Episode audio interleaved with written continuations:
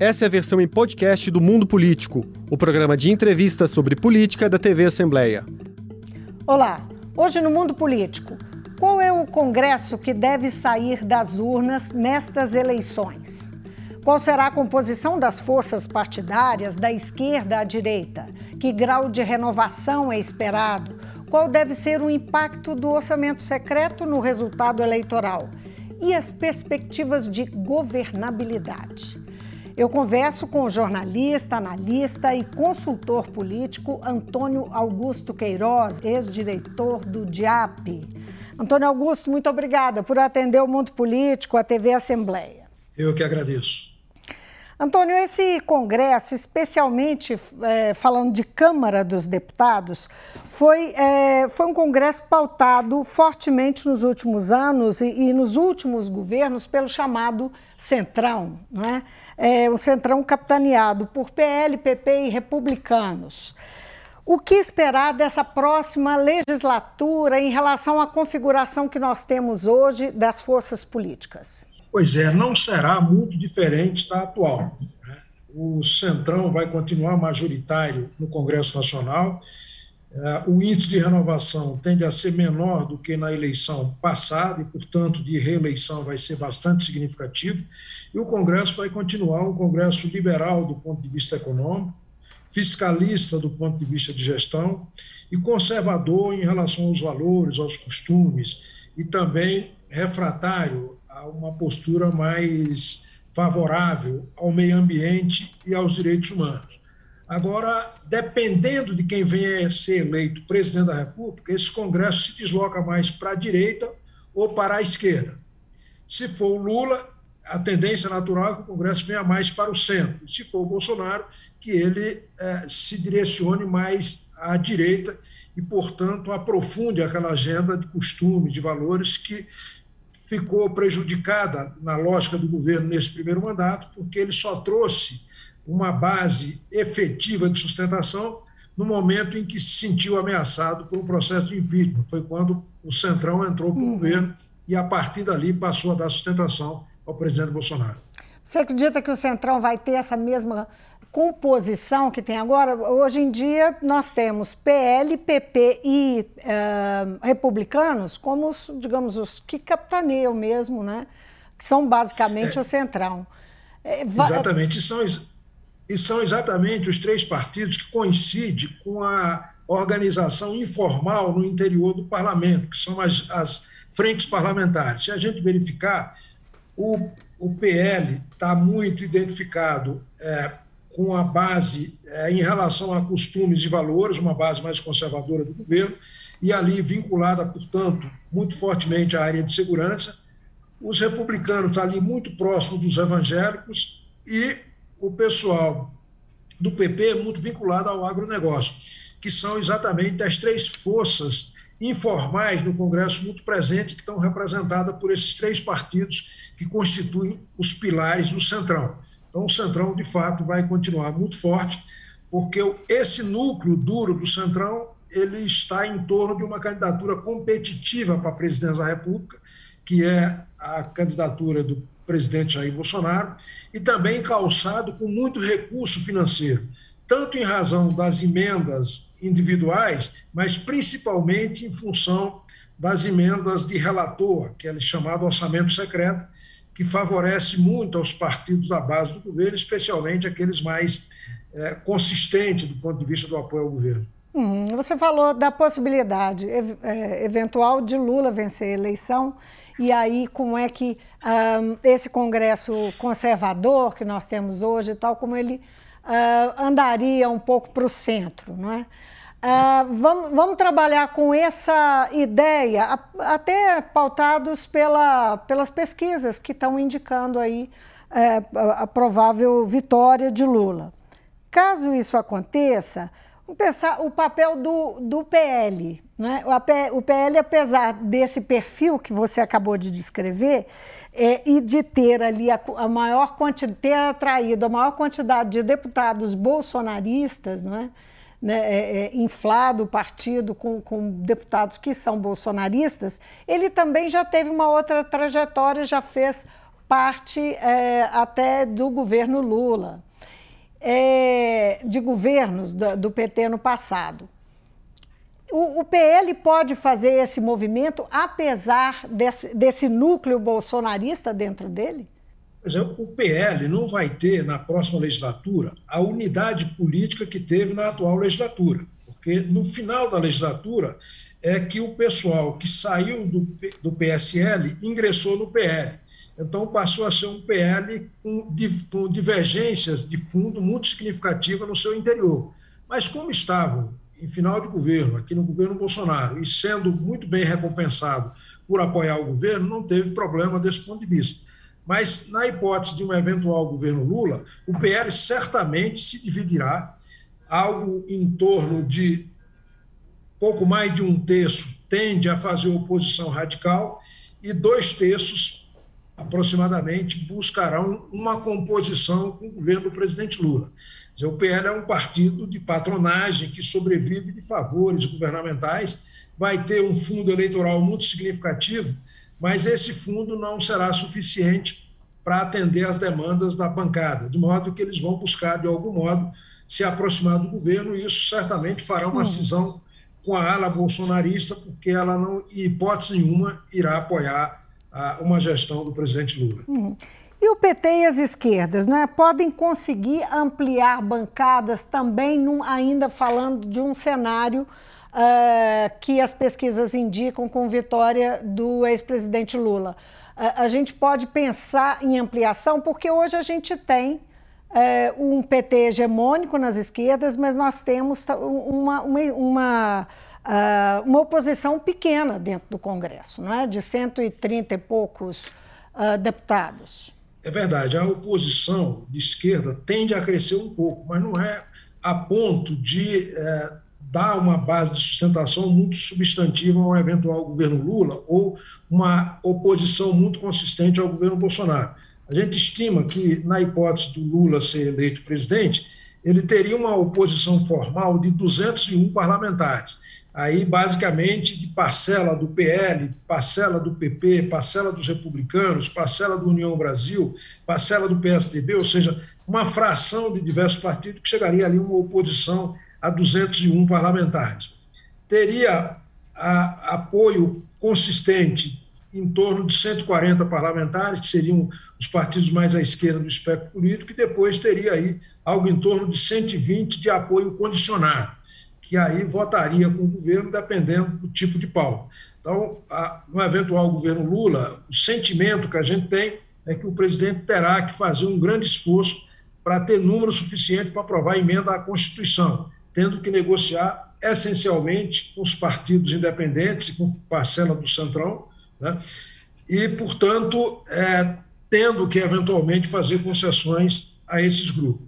Já na hipótese de uma reeleição do Bolsonaro, ele teria uma oposição de 150 parlamentares aproximadamente, portanto, um pouco maior do que a atual, mas não muito maior, teria um apoio é, consistente em torno de 200 parlamentares e um apoio condicionado em torno de 160.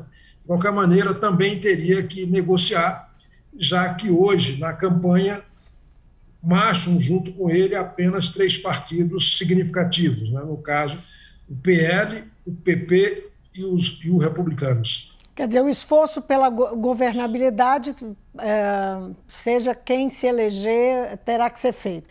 Isso Exatamente. levando em conta os, os passivos que ficaram aí para o ano que vem, não é? Exatamente. O Bolsonaro tendo que fazer mais concessões para a sua base e o Lula resistindo a manter as concessões que foram feitas no governo anterior como forma de atrair apoio para a sua base. Por exemplo, essa emenda de relator ou orçamento secreto, isso é insustentável. O Lula não vai ter condições de ampliar isso. Então, o que, que, que ele tende a fazer? Uma negociação em que é, desloque esses recursos para outras políticas mais republicanas, mais transparentes, e em troca de manutenção disso, mas em novas bases, consiga o apoio desses partidos que se beneficiaram dessas emendas ao longo do tempo. Já o Bolsonaro, certamente, essa base não irá se contentar com o que já tem, tenderá a ampliar.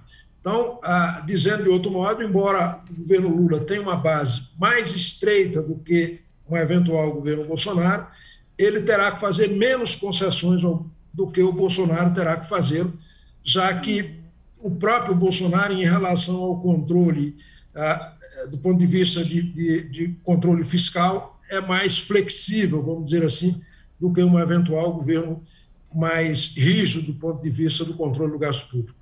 Agora, o, a Rosa Weber, a ministra Rosa Weber, presidente do Supremo, que tem a relatoria de um questionamento uh, do orçamento secreto não é? e que pode é, levar para plenário, é, isso ainda é um bastidor, mas há uma expectativa que, ao final das eleições, ela leve para o plenário do Supremo uh, uh, esse questionamento sobre o orçamento secreto, que na verdade é uma tentativa de derrubar a emenda de relator como ela é usada hoje. Que, como é que é, você avalia do, do, conhecimento que você tem dos trâmites de Brasília, é, a possibilidade disso realmente acontecer e abortar, na verdade, esse desgaste inicial, seja para uh, Bolsonaro ou Lula? Eu acho o seguinte: se o Judiciário não tomar uma decisão em relação a esse tema, é, interrompendo essa prática fisiológica de troca de voto por apoio no Congresso, a tendência natural é que, sendo reeleito Bolsonaro, o Congresso dê continuidade e até aprofunde esse tipo de prática.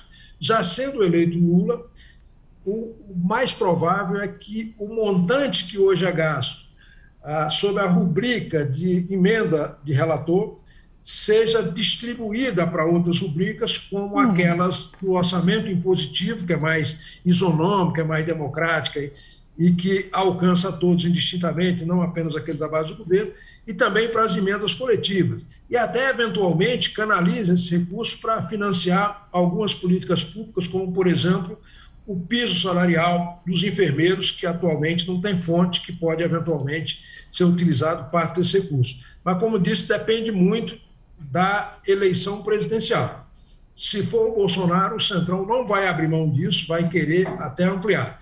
E se for o Lula, vai ter que negociar para continuar com os recursos, ainda que distribuído em novas bases, em bases mais republicanas, com critério mais isonômico entre todos os parlamentares. Você diria que há uma tendência do Supremo, da Rosa Weber, de, le de levar isso realmente ao plenário depois da eleição? Eu acho que ela vai levar e possivelmente não vai interferir na emenda de relator. O que ela vai pedir ou determinar é que haja transparência na aplicação desse recurso, ou seja, se saiba exatamente quem pediu o recurso, com que finalidade, para que localidade foi destinado e tornar isso transparente, o que lamentavelmente atualmente não é. Basta que o parlamentar envie um ofício através do relator ou do presidente da Câmara para o ministério que aloca os principais o maior montante desse recurso, que é o Ministério do Desenvolvimento Regional, através da Codevasf, né?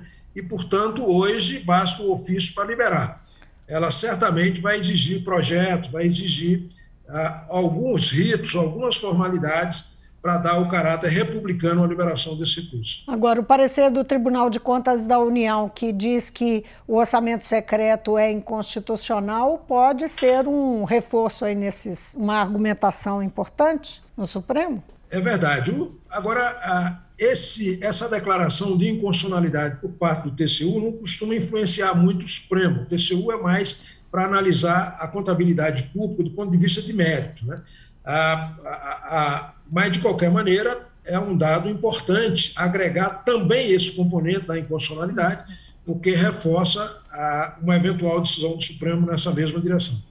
O peso do orçamento secreto no resultado eleitoral dá para projetar? Ah, dá. Seguramente os parlamentares da base do governo vão disputar em bases muito mais vantajosas com os demais candidatos à reeleição do que eh, se não tivesse esse orçamento secreto. Foram liberados milhões de reais bilhões de reais, na verdade, para parlamentares da base, milhões de reais, que isso pode fazer a diferença em termos de apoio nas bases eleitorais, o que a oposição, por exemplo, não teve acesso.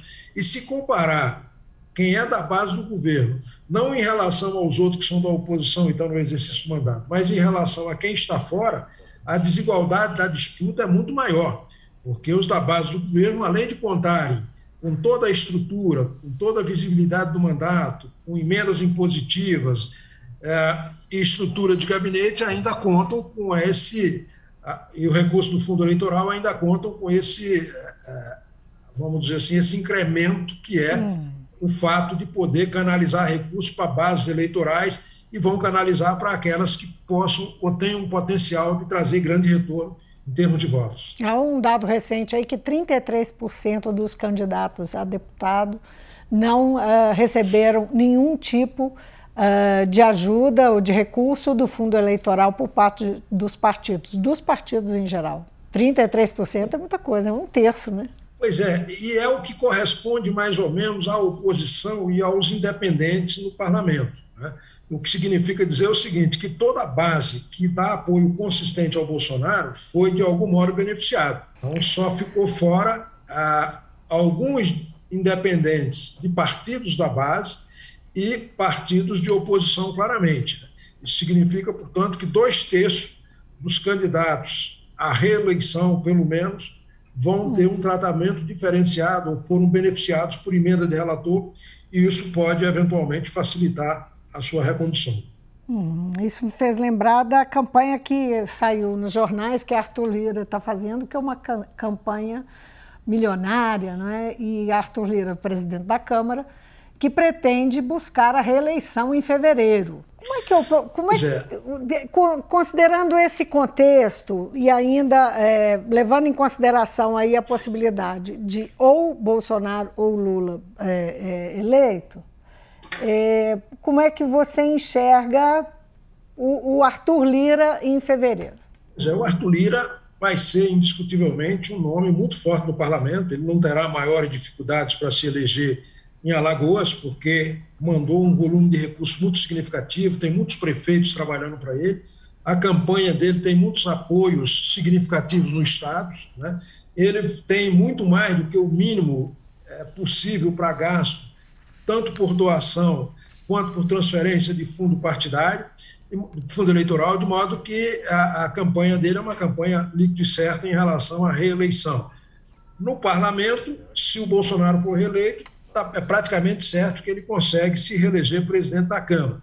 Agora, se for o Lula, aí só será possível a eleição dele se houver algum tipo de negociação. Porque o governo, por mais fraco que ele seja, ele vai buscar composição com forças é, independentes no âmbito do parlamento, de tal modo a viabilizar uma candidatura, vamos dizer assim, mais independente para conduzir a presidência da casa. Então, por exemplo, o PT não teria dificuldades, por exemplo, em fazer uma composição com o MDB, com o PSDB, para, em, em torno dessa composição, buscar apoio para eleger um presidente da Câmara de um desses partidos, né, para a se contrapor ao Centrão. Então, seria a soma dos independentes com a, a base do novo governo, e nessa hipótese teria a chance de fazer maioria. Mas, de qualquer maneira, o, o, o Lira continuará sendo uma, um nome muito forte no parlamento, independentemente de ser ou não reconduzido à presidência da Câmara.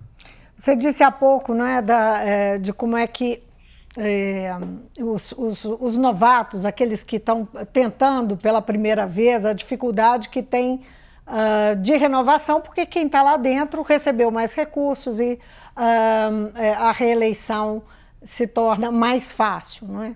tem mais influência partidária. Mas é, os partidos lançaram também nomes é, por, eu vou dar um exemplo, mas são ex-governadores, é, ex-senadores, é, é, gente que já disputou a presidência da República e que tem muito é, capital político, é, para disputar um cargo de deputado federal.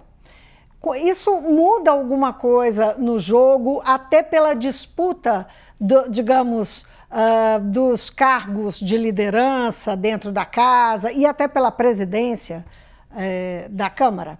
Pois é, a, o fato de um ambiente político não ser tão hostil ao sistema político de um modo geral e seus agentes, como foi na eleição de 2018, fez com que vários caciques é, voltassem para a vida pública, ou tentasse voltar para a vida pública, disputando um mandato na Câmara dos Deputados. Então, o nosso sentimento é que a renovação que haverá, essa renovação incidirá fortemente sobre sobre esses ex-caciques. E, portanto, haverá, na verdade, uma circulação no poder e não uma renovação real, porque são ex-governadores, ex-deputados, ex-senadores, ex-secretários de Estado, ex-deputados estaduais, que viram deputado federal assumindo essas vagas que eventualmente é, decorrerem da não eleição e da desistência daqueles que não tentaram a reeleição, que foi o menor índice, apenas 65 parlamentares não concorrem à reeleição nesta campanha de 2018. São recordes, são 448 que são candidatos à reeleição, e o índice de aproveitamento daqueles que são candidatos à reeleição, o índice histórico, é de 65% em média. Portanto, para cada 100 que disputa a reeleição, pelo menos 65 se reelegem. Então, por isso que a gente acha que a renovação tende a ser um pouco mais baixa do que da eleição passada.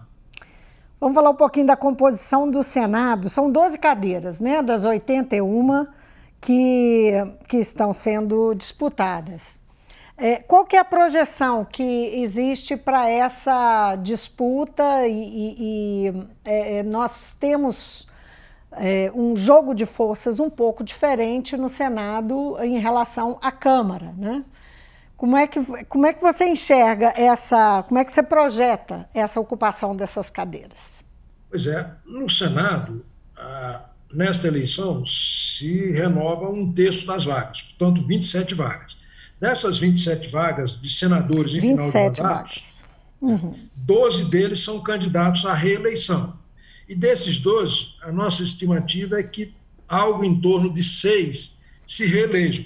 Portanto, a renovação no Senado em relação às vagas em disputa será muito maior do que as da Câmara, considerando que mais de metade dos senadores em final de mandato não concorrem à reeleição. Então, isso por si só já levaria, em relação a essas vagas, a uma renovação de 50%. E dos que concorrem, apenas metade tem chances reais de renovar o mandato. De modo que, no Senado, proporcionalmente, a renovação será muito maior do que na Câmara. E no Senado, como se trata de uma eleição majoritária, o parlamentar pode mudar de partido sem nenhuma punição a qualquer momento, enquanto que na eleição proporcional só pode mudar nos sete meses que antecedem a eleição. Então, o Senado vai passar por arranjos muito significativos pós-eleição, dependendo de quem se eleja presidente da República. Obrigada pela correção aí do número de vagas, são 27 mesmo, 12 era uma fração dessa, desse raciocínio. É, ah, eu estava lendo um material do Congresso em Foco, um levantamento que foi feito que diz que o PSD tem chance de levar seis, é, seis cadeiras. É isso? É, é Exatamente. E, e, o PT e o PL estão disputando outras seis. Exatamente. Quer dizer, os, lá no, no Senado, é, o PMDB vai perder a hegemonia. O PSD deve ser o partido que terá a maior bancada e vai ficar, depois do PSD, ali muito próximo, PL é, e, e, e, MDB, e o próprio PT vai crescer um pouco. Então, na faixa de 10 senadores, vai ter ali quatro ou cinco partidos, né? E sendo o maior deles o do Kassab, que fez a opção é, preferencial pelo Senado, exatamente com o propósito de renovar o mandato na presidência do Senado do senador Rodrigo Pacheco, que é o atual presidente do Senado e que é também do PSD, do Kassab. Uhum.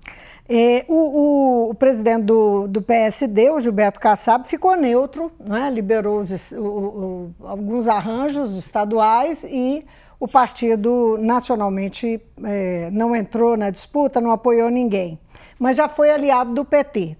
É, com o PSD ficando tão influente no Senado, Uh, é, para um é, eventual governo Lula, isso pode ser bastante interessante, pode é, ser um bom é, prognóstico para o governo, podemos dizer assim?